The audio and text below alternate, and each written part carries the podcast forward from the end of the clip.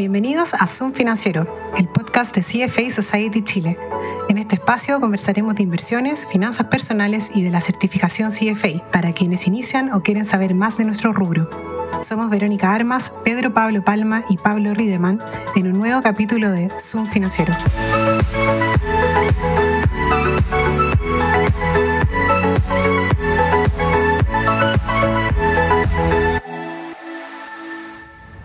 ¿Qué tal, Pablo? ¿Cómo estás? Bien, pues tú, el otro Pablo, el Pablo del otro lado. claro, tengo más, más PPP ahí entre medio.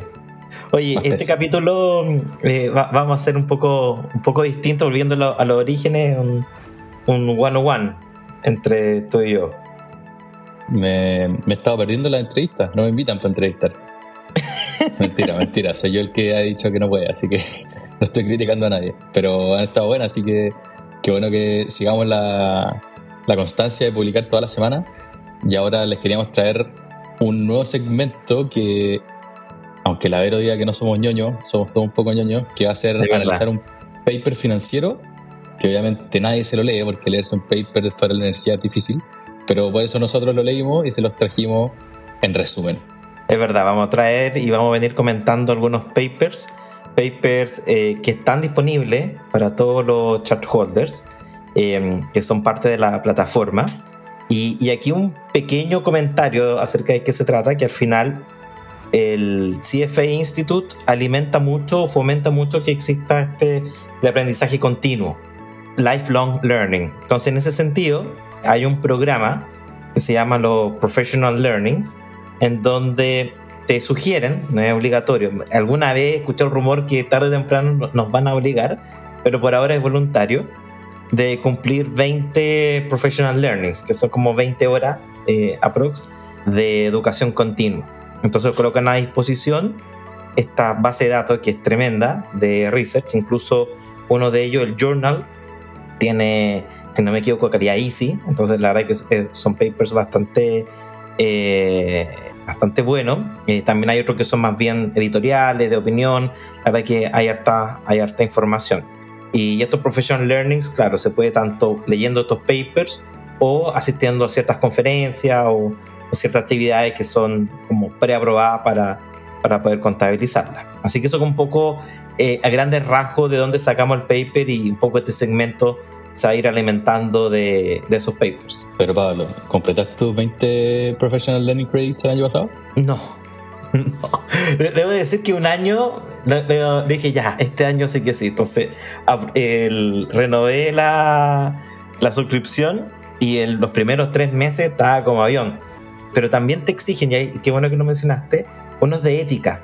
Te, te exigen al menos dos que sean de, de ética. Y eso no, no lo cumplí, no, no, llegué a la meta y ahí como que me perdí con el día a día del trabajo, la familia, todo.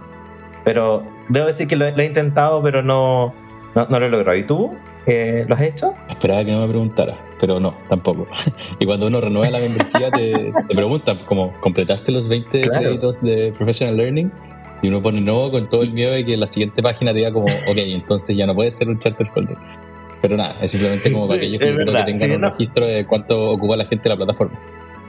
Sí, y si bien no es obligatorio, eh, yo creo que en algún minuto es probable que no empiecen a, a solicitar para el tema de la, la, renovación. Pero la verdad es que ahora metiendo, y, y también va a ser bueno este segmento eh, para nosotros mismos, porque nos vamos a leer ahí varios papers durante el año, así que yo creo que ahora sí que sí vamos a cumplir la, la meta de, de, los 20, especialmente ahora que pronto se viene la fecha de renovación, entonces ahí es donde todo parte de nuevo, vamos a tener tiempo ahí para, para ponernos el día. Eso. Bueno, y partamos entonces, o vámonos al, al, artículo, ¿no? Eso, vamos al artículo. ¿O falta algo introductorio? No, no, va, vamos, al, vamos al artículo. El, el artículo eh, habla de un tema bastante interesante acerca de los millennials y cómo los millennials se acercan a, a la inversión. Habla de cierto, ciertos mitos hacia, hacia dónde va el tema del, de la inversión o cómo ellos ven las inversiones. Y antes de eso, quizás sea bueno eh, que hagan un pequeño resumen, porque al final el mismo paper hace unos, unos pequeños comparativos entre las generaciones antiguas, el baby boomers, la generación X y, y, los millennials. No sé si te parece si hacemos ahí un, un pequeño recap acerca de cuál generación es cuál. Partiendo por nosotros, que seríamos los millennials, que tengo entendido que hasta los que nacieron en el 94, 95 creo que califican. Sí. Después ya son generación Z que, que no lo engloban en este estudio, me imagino, porque este estudio es del 2018, porque todavía no estaban en la fuerza laboral, todavía no estaban invirtiendo, entonces no hacía mucho sentido meterse o entrevistarlo a ellos también. Es que vale la pena que no, no están escritos en piedra, eh, al final son como más o menos el, el tema de, de, los registros. Entonces, este estudio hace el corte de los millennials, los que nacen entre el año 81 y el año 96, pero muchos eh, otras fuentes dicen que son que llegan hasta los 2000. Perfecto. Y la generación que viene antes de nosotros los millennials, que sería la generación X. La generación X, esos son los que nacieron entre el año 65 y 80. Y no sé, yo, yo tiendo a, a, a sentirme un poco en el medio. Yo, yo nací el, el 85.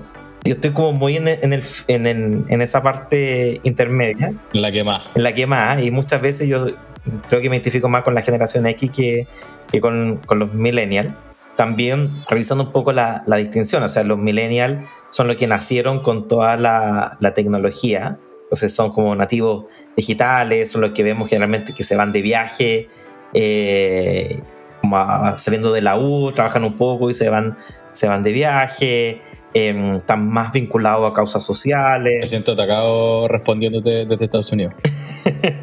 no, buenísimo. Yo creo que... Pero es una, un ejemplo. Te lo dije antes, como una, una sí, y una, y una, sana envidia, porque la, la, posibilidad de poder incluso, estábamos hablando recién de ser... Eh, nómada digital. Eso, nómada digital. En término millennial. Totalmente, término millennial, ahorita ahí, ahí, me perdí. Y, y, la generación X, bueno, que son más autosuficientes, independientes, el balance de vida-trabajo, pero también de la realización personal y son más pragmáticos y, y escépticos. Entonces ahí como que a veces me inclino un poco más por ahí. Y finalmente los baby boomers, que son después de la Segunda Guerra Mundial. La Segunda Guerra Mundial, los que nacieron entre el 46 y 64. O sea, después de la guerra hubo un, un boom de, de bebés eh, de vuelta a la guerra. Y, y económico. Totalmente. Y más, más fácil obtener el, el primer hogar. Todo en Estados Unidos. Esta encuesta, hay que hacer la mención también de que está hecha en Estados Unidos tiene ciertas cosas parecidas a lo que puede estar pasando en Chile, pero es importante mencionar eso también. Sí, totalmente. Igual después al final vamos a hacer un, un pequeño comentario de lo que creemos que se identifica o no, o no identifica con nosotros. Pero bueno, eso. Eh, vamos al, al, paper directamente. ¿Qué, ¿Qué opinas tú, Pablo? Sí, paper de título Los siete mitos según los millennials y las inversiones. Entonces vamos a ver uno cada uno de estos siete y vamos a comentar a ver qué, qué, nos parece, si estamos de acuerdo o no estamos de acuerdo. Y vámonos de lleno al primer mito, que dice que los millennials tienen expectativas financieras inalcanzables, como partir un negocio, retirarse a los 40, este movimiento FIRE de Financial Independence, Retire Early. Y eso, esas metas como de vida, significa que sus metas financieras también son demasiado altas. Es el primer mito. Y, después el resultado se dio que, no es tan así. Y, efectivamente yo debo reconocer que también tenía ese, ese sesgo de los millennials, que típico que uno dice como, ah, ya que quiere ser gerente al tiro y que quiere eh, todo rápido y, jubilarse, eh, etc. Pero la verdad es que financieramente, y de nuevo pensando que este estudio se hizo en el 2018, o sea, pasado mucho, prepandemia, ya en Estados Unidos, pero la verdad es que las metas financieras son muy muy modesta, eh, por, por, así decirlo, en donde la mayoría un poco lo que quería era llegar a fin de mes. Eh, es un poco lo que están buscando y que puedan pagar sus deudas eh, y poder ahorrar como para casos excepcionales, o sea, para un tema de como un fondo de emergencia. Pero la verdad es que no, no, no está esta... Y esas son las tres principales metas de los millennials. Exacto. Según el estudio. No es tan, tan como pensábamos o pensaba yo, eh, que coincidía un poco con ese mito que era eh, retirarse antes del, del, mercado laboral. Claro, y de hecho llegan a decir que, que, solamente el 3% de los millennials que tienen inversiones planean retirarse antes de los 50. Entonces, la mayoría y casi todos esperamos, de hecho, trabajar hasta que nos toque jubilar y había algunos, un porcentaje igual menor, que decía que esperaban nunca retirarse, que siempre iba a tener que seguir trabajando para el siguiente cheque. Exacto, creían que no les iba a alcanzar creo que es como súper sensato lo que dice. Eh, son metas muy alcanzables, realistas. Y claro, por eso igual rompe un poco ese mito de que los millennials queríamos el cielo y la luna cuando en verdad simplemente queríamos un fondo de emergencia.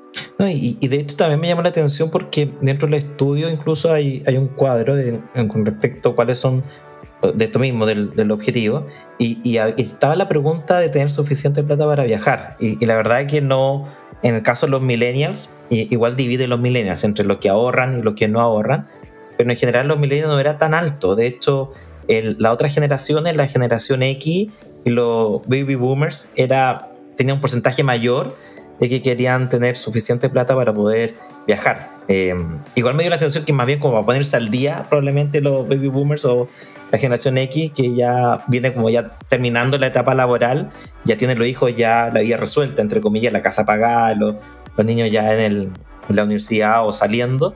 Eh, ellos están pensando más en, la, en, en, viajar más que los millennials, eso también me llamó la atención. Sí, igual creo que va un poco por ahí de si estás entrevistando a gente de distintas edades, o sea, distintos grupos etarios, están en distintas partes de su vida laboral. O sea, ya, como dices tú, los baby boomers están ya pasaron quizás su peak de ingresos, pero están a un nivel mucho más alto de ingresos que, que los millennials. Entonces, obviamente, sus metas pueden aspirar un poco más. Y solamente yo quería cerrar con mi propia escalera de metas financieras, que a veces la cumplo, después doy un paso para atrás, después subo otro escalón. Pero lo, primero, para mí, bueno, mi, gran meta es no pensar en plata, esa es como mi, mi gran, gran meta de vida. Pero es cuando voy al supermercado no tener que estar buscando la oferta, o no tener, no tener que estar fijándome las marcas y comprar como, ya, quiero un pollo, me compro un pollo, no busco la marca que está más barata. La segunda es cuando hay un restaurante, no ver el lado derecho de la carta, que es donde están los precios, sino que ver el lado izquierdo, que es donde está la comida, y que te dé lo mismo el precio. Y el tercero es cuando ya querís irte de vacaciones y simplemente elegí un lugar, el hotel, lo que sea, y te vas y nunca pensaste en el precio estamos lejos, pero creo que eso a mí personalmente me sentiría como una meta que, que logré financieramente hablando. No sé si lo he pensado tú en tu vida, ¿cuáles son tus metas? Es verdad, es verdad, pero no, mm, la, primera que dijiste, como no, no, pensar en plata, creo que está, difícil. No, y aquí quizás yo soy más, más generación X, es como terminar pagar la casa, eh, la educación de los niños. Y pensaba en casa yo. claro. No, yo dividendo, niños, em, son esas, eh, esas son más mis principales preocupaciones en términos como meta, meta financiera y, después finalmente poder retirarme tranquilo. Yo creo que ese también es una, esa es una gran, gran meta. Es una gran meta y una gran meta que, que es necesario atenderla de un comienzo. O sea, para tener todos los beneficios del interés compuesto, sí o sí es necesario partir lo antes posible. Y que está no solucionada también. Sí, totalmente totalmente. Pero sigamos, porque son, son, varias y no, no... Entusiasmamos. Podemos estar todo el día conversando. Bueno, el segundo mito es con respecto a las barreras de inversión, que ingreso y deuda son las principales barreras. Igual efectivamente lo que más marca es eso, o sea, que este es un mito entre comillas real, en el sentido en que efectivamente no hay suficiente ingreso o sienten que no tienen suficiente ingreso para poder hacer inversiones o, ahorrar pensando en, inversiones y también que están enfocados en las deudas. Yo creo que aquí ah, hay harto que puede ser también parecido también a, a Chile, o sea, el tema del endeudamiento y el endeudamiento, eh, recordemos que el mundo millennial, estamos hablando de las personas que tienen entre los fines de los 20 y principios de 30 y tanto, son personas que vienen con, su carga en de deuda, incluso deuda universitaria en algunos casos, entonces es un tema eh, no menor y que creo que también se identifica aquí en Chile. Pero también hay, hay otro punto importante. No sé ahí, Pablo, si lo quieres destacar tú. Como que el mito lo corroboraron de que sí influye que falta mayor ingresos y menos deuda, pero lo que no se esperaban era que el 40% de los entrevistados decían que no invertían por falta de conocimiento, o sea, por falta de educación financiera. Y eso yo creo que en Estados Unidos, en Chile, es completamente cierto, puede ser más problema acá. Y por eso estamos acá también, para hablar de finanzas, un tema que históricamente ha sido una lata, ha sido fome, y que nosotros queremos tratar de, que lo podamos conversar más horas y que a nosotros nos guste también. Sí, totalmente. O sea, el tema de la educación financiera es algo que ronda mucho en, en este estudio y, y, es como una de las fuentes importantes, incluso gran parte, en mi opinión, de la caída de, de, algunos mitos es por un tema de educación financiera, más que por un tema de, de cómo son o lo que quieren conseguir los, los millennials. Pero bien, con respecto a este, a este mito, eh, diría que es correcto eh, y ahí se levanta la, la, necesidad de educación financiera. Siguiente mito, Pablo. Siguiente mito, que los millennials, los malditos millennials, son, están sobreconfiados y que probablemente también son sobreconfiados a la hora de invertir. Y la realidad acá... Claro, que existe un exceso de confianza. Claro, que hay un exceso de confianza. Y la realidad, según la encuesta, es que al parecer no son tan seguros de lo que están haciendo los millennials. Más de la mitad dice que cuando toma decisiones de inversión lo hace sin mucha seguridad. Al final, completamente falso. Es muy bajo el porcentaje de la gente que toma decisiones financieras diciendo como, ah, yo soy seco, lo estoy haciendo bien.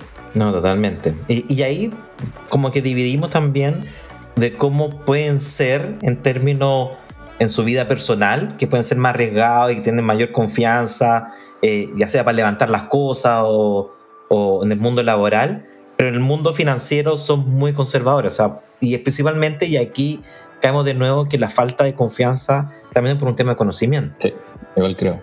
Y, y de hecho, hace unos comparativos bien interesantes al, al final del paper, cuando hacen diferencia entre etnias, entre si son de la parte más joven o la parte más vieja, y entre hombres y mujeres. Y me llama la atención que, claro, en el caso de la, de, cuando hacen la distinción entre hombres y mujeres, las mujeres tienen menos confianza en, en, en términos de, de, inversiones. Entonces ahí donde de nuevo el, la falta de confianza, en mi opinión, es más bien por un tema de conocimiento. Sí, y bueno, tomando tu punto del, de la separación demográfica, lo de las mujeres creo que es un tema de, que venía de antes, es culpa de los baby boomers, que la mujer tenía menor participación en el mundo laboral, entonces probablemente las decisiones financieras están más a cargo de un hombre que de una mujer, y eso lentamente iba cambiando, y creo que la tendencia es positiva de que lleguemos a un punto en el que seamos ojalá igual de confianzudos y ojalá igual de educados, pero todavía falta un, un largo camino ahí por, por aprender. Totalmente. Totalmente. Bueno, bueno, siguiente mito. Que con respecto a la expertise o la visión que tienen ellos de los profesionales que se dedican a inversiones. Y aquí un poco una figura que es bastante común en, en Estados Unidos de, de, los asesores. Eh, yo creo que eh, habría que llevarlo un poco a la realidad un poco más local. Eh, ¿Cuál es la percepción que tienen ellos de los asesores financieros? Eh, entonces el mito es que ellos son más eh, escépticos un poco de, de esto o más desconfiados eh, y la verdad es que los millennials, la verdad, que respetan, reconocen y respetan mucho a, a estos expertos financieros. Y, y, ahí de nuevo la relación que se da con, con este tipo de, de advisor, que normalmente o, o, históricamente era una relación del, del, advisor como más, y también lo he visto yo en, aquí en Chile, pensando más al punto de vista institucional, que el mundo comercial o las personas que se dedican al mundo comercial eh, antiguamente era muy del, del amiguismo, de eh, del amiguismo, de salgamos a, a, a, comer, de que te hago este regalo y, y, que por ahí se iban enganchando y generando las relaciones de confianza entre cliente y, y, y asesor.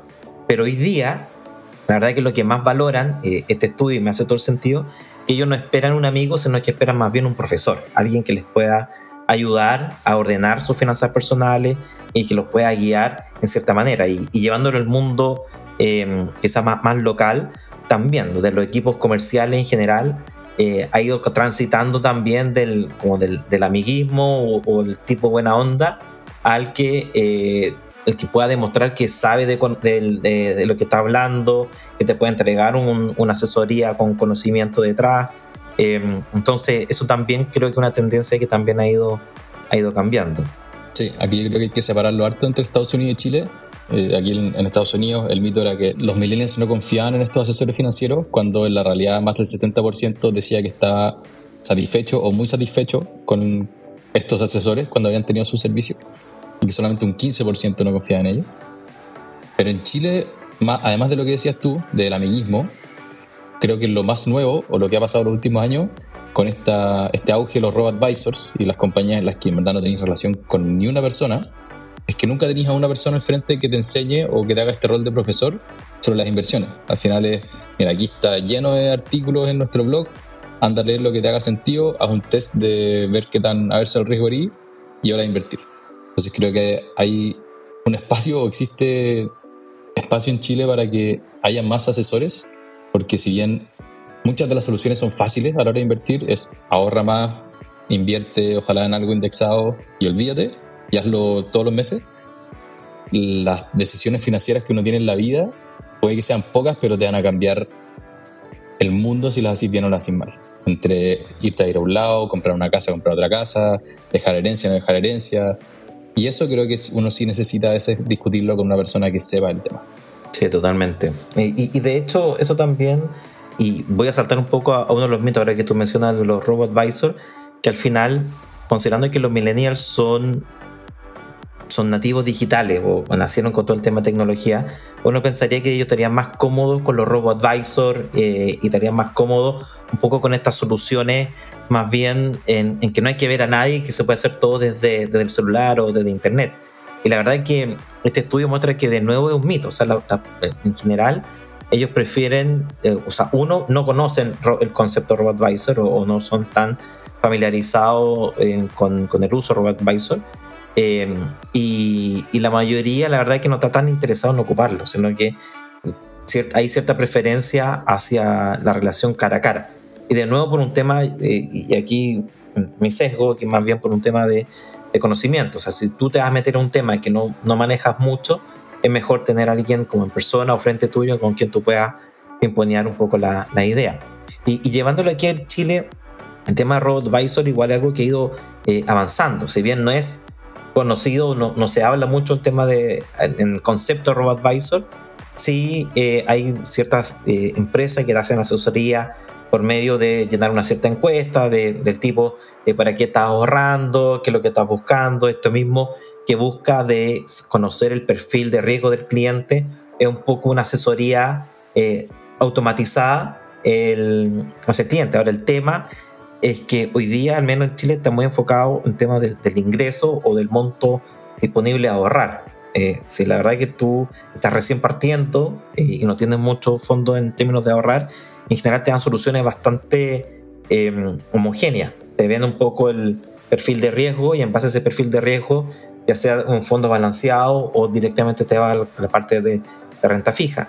Y un poco lo que comentábamos en el capítulo 7 depende mucho de quién le preguntas. Si tú le preguntas a tu ejecutiva del banco, lo más probable es que te, te comente un depósito a plazo, mientras que si tú lo hablas con alguien de algún banco de inversión, probablemente te hablar de algún fondo mutuo, o si tú hablas con una FP, te hablar de la cuenta 2. Entonces, la verdad es que no es una asesoría muy especializada a la persona, sino que una, una respuesta bastante genérica.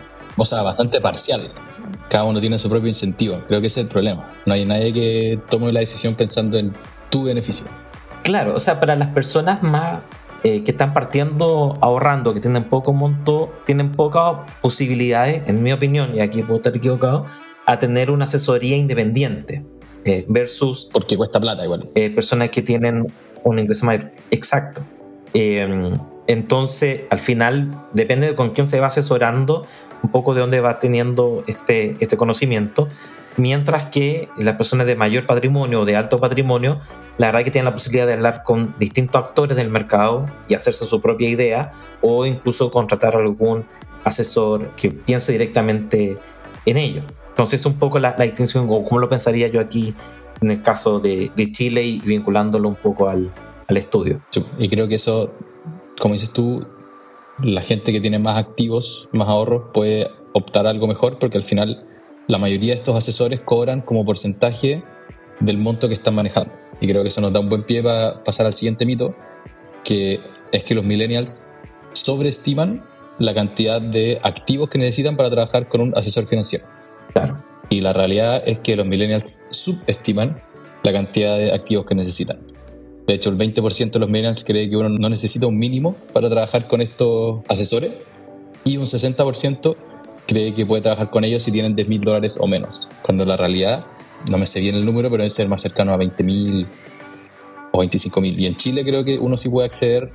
Me suena mucho Better Plan, que ellos tienen un mínimo de 5 millones de pesos, que sería más cercano a ese 7, 8 mil dólares de Estados Unidos, para que te puedan dar una asesoría más allá de lo que ya veníamos hablando. Claro. Sí, eh, al final el mito claro, el mito pensaba que sobreestimaban, que pensaban que la asesoría era para gente de muy alto patrimonio. La realidad mostró que eh, ingenuamente eh, piensa que no necesitáis plata para que te asesoren, como que, que es gratis, libre y, para todo. Y, la verdad es que la, verdad que está más o menos entre medio. Y, como hablábamos anteriormente, hay, hay asesoría para distintos tipos de, de, ingresos. Y, depende de eso un poco lo que uno va, va teniendo. Y ese también el desafío de, de organizaciones como las nuestras eh, en poder democratizar este conocimiento y poder llevarlo de una forma más, más cercana. Sí, yo creo que la base de conocimiento podemos ayudar nosotros, pero después ya ese, esa conversación uno a uno, de tu caso que justo te llegó una herencia y tenés que pagar impuestos acá y tenés que hacer todo eso, necesitáis una persona que te cobre por hora, yo creo. Y eso creo que es una oportunidad para que alguien ponga un negocio en Chile. O yo por lo menos no conozco a nadie que lo haga. Más que un contador. Ahora, lo, otro lo, otro interesante el, del estudio que muestra es que donde tú te vas asesorando eh, y muestra distintos grupos, pero el, grupo principal es el tema de la familia. O sea, cuánto habla la familia eh, de inversiones y, te incentiva el tema del ahorro. Eh, y ahí tenemos una tendencia bastante, bastante buena en el sentido en que el, en el caso de los millennials, como se dan dos métricas. Uno, es que el porcentaje de millennials que invierten menores a 21 años es la mayor de cualquier otra generación. O sea, el 30%, o sea, como un tercio de, de, la muestra y, de los millennials, y ya tenían, empezaron a invertir antes de los 21 años. Eh, esa mismo, en el caso de la generación X, solo el 14%, o sea, la mitad, eh, recién había invertido antes de los 21 años y los baby boomers, menos el 10%, eh, había invertido antes de los 21 años. Y también cuando hacen las preguntas con respecto a, eh, la familia, que eso también tiene eh, bastante relación, muestra que efectivamente el, con el caso de la, la, familia está empezando a hablarlo más con la gente de lo que lo hablaba antes. Antes la gente no, en la familia no se hablaba tanto de inversiones como ahora. y eso creo que es una tendencia bastante positiva y creo que el hecho que hoy día sea más fácil invertir va a ir avanzando. Hace que sea más fácil hablar de ello también. Exacto, más fácil hablar de ello y con menores barreras de entrada. O sea, para que la gente sepa, tú ya con 5 mil pesos ya puedes invertir en un fondo mutuo y ya puedes invertir en, en, lo que sea. Incluso creo que hay lugares que te aceptan menos, pero ya con 5 mil pesos uno ya puede empezar a, a generar un plan, un plan de ahorro. Totalmente. Sí, eso creo que es una tendencia positiva y que incluso debe haber cambiado en ese sentido desde el 2018 del estudio ahora, con cinco años, los que es aún más fácil. Claro. Así que creo que ahí hay una, una linda luz. Y podemos pasar, yo creo, al, al último mito, que ya hablamos un poco de eso, pero que se habla, se habla de los millennials como un grupo que tiene estas actitudes, estos comportamientos, cuando en verdad dentro del mismo grupo de los millennials hay una gran diferencia entre los que viven en áreas rurales versus urbanas, versus también lo que hablamos de el género masculino versus femenino, que las mujeres generalmente son menos confiadas a la hora de tomar sus decisiones de inversión versus los hombres. Y también se hace una diferenciación en Estados Unidos por los African Americans y hispánicos, o sea, latinos como nosotros, que tienen una menor probabilidad de tener inversiones versus la contraparte caucásica. Pero eso, al final es como si uno va separando este gran grupo de millennials, depende de a qué pedazo del grupo estás mirando el comportamiento. Y creo que a mí no me llamó mucho la atención hace sentido, pero también queríamos levantarlo. Sí, sí, totalmente.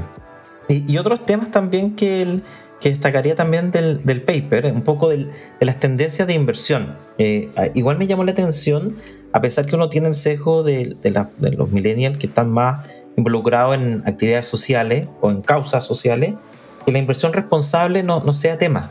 No, no sé si te acuerdas de, esa parte, que al final... Sí, para ello voy a citar los cinco años que han pasado. Yo creo que ha cambiado un mundo en cinco años, el mundo de la sustentabilidad, y me voy a anclar en eso para, decir de que no somos tan, tan responsables. Es, es, que es heavy, porque yo, yo coincido plenamente, pero el, cuando se hicieron esta encuesta, que recordemos fue el 2018 en Estados Unidos, cerca del 37, 33% nunca había escuchado del concepto de inversión responsable, socialmente irresponsable. Entonces, e, eso igual me llama la atención, yo creo que eso igual de... Un poco de Bitcoin, habían escuchado mucho. Exacto, como habían escuchado más de Bitcoin que de inversión responsable. Igual me llama la atención que no sea tema, pero yo creo que con el tiempo debe haber aumentado, especialmente la pandemia y, todo esto. Y, pero también hay un tema muestral del lugar, porque cuando entrevistamos a, a Cristina nos comentaba que en Estados Unidos el tema de inversión responsable no es tan fuerte versus como Europa. Entonces también puede haber un tema ahí en, ese lado. Pero es una tendencia que yo creo que, que va, va, a continuar. Y lo mismo a diferencia del, estudio con respecto al Robot Advisor, que también es algo que tú comentabas, que con el tiempo yo creo que va a empezar a, ocuparse más. Totalmente. Y eso eran los mitos. Creo que ya podemos ir cerrando nuestras impresiones, como no sé si cambió un poco tu percepción del mundo millennial.